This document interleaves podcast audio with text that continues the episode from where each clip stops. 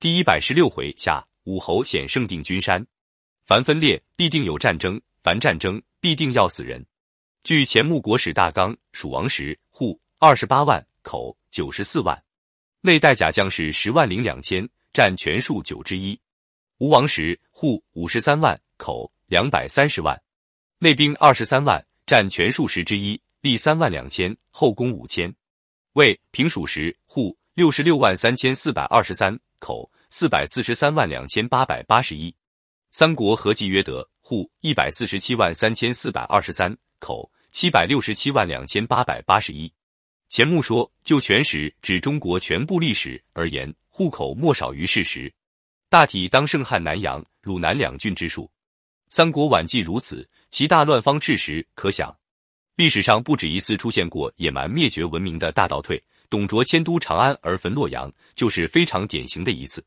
火焰冲天，黑烟铺地，二三百里，并无鸡犬人烟。这把火比起秦末那位输极了的项羽。”在阿房宫放的一把烧了三个月也不灭的大火，可能差一点点，但其残暴程度则有过之而无不及。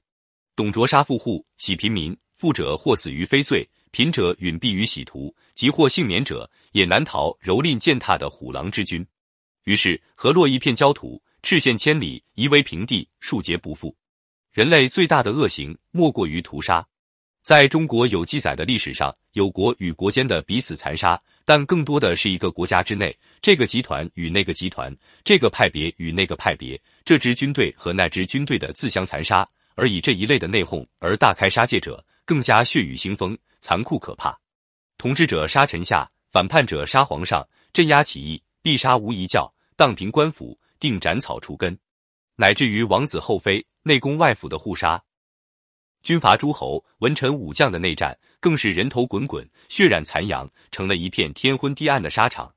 当事者株连九族，无一幸免外；无辜者波及所致，丧命刀下。那些杀人魔王，杀红了眼，不问青红皂白，祸殃梨树，想割庄稼地，杀将过去，血流飘杵，尸海遍野，也是常见的事情。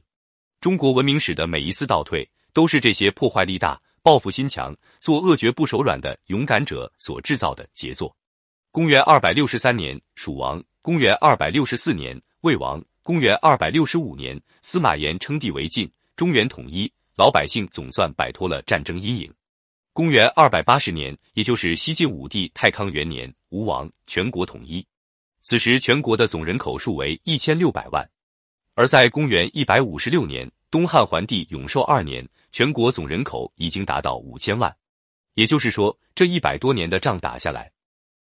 只剩下三分之一人口，战乱之中，人命若蝼蚁，动辄以万计，十万计被杀、被坑、被流放、被当作牺牲品等，成为历史以后一行两行字，轻描淡写，一笔带过。钟会行至定军山，拜祭诸葛武侯墓。是夜，钟会在帐中扶解而寝，忽然一阵清风过处，只见一人纶巾羽扇，身衣鹤氅，素履皂绦，面如冠玉，唇若抹珠，眉清目朗，身长八尺。飘飘然有神仙之感，其人步入帐中，会起身迎之曰：“公何人也？”其人曰：“今早重城见故，吾有片言相告。虽汉作已衰，天命难违，然两川生灵，横离兵急，诚可怜悯。汝入境之后，万物忘杀生灵，言气拂袖而去。会欲挽留之，忽然惊醒，乃是一梦。会知是武侯之灵，不胜惊异，于是传令前军立一白旗，上书‘保国安民’四字。”所到之处，如妄杀一人者偿命。于是汉中人民尽皆出城拜迎，会一一抚慰，秋毫无犯。后人有诗赞曰：“数万阴兵绕定军，至令中会拜灵神。生能决策扶刘氏，死上遗言保蜀民。”看来这一百年的仗打下来，只剩下三分之一人口，中国人为分裂付出的代价也太沉重了。